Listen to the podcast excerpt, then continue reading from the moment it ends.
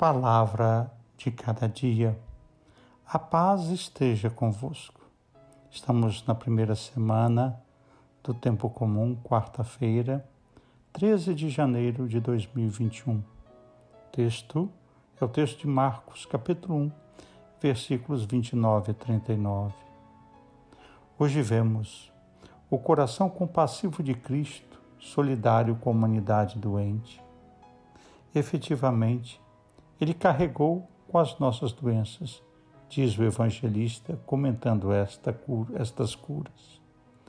Tinha que aparecer-se em tudo aos seus irmãos para ser compassivo. Como ele passou pela prova da dor, pôde auxiliar os que agora passam por ela. Realmente, Cristo amou com coração de homem.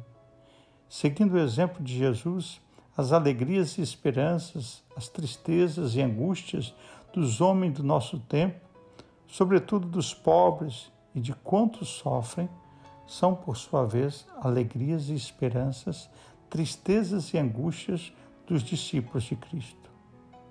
Nada há verdadeiramente humano que não encontre eco no seu coração. Louvemos-te, Pai, porque Jesus passou fazendo bem e curando os oprimidos pela doença.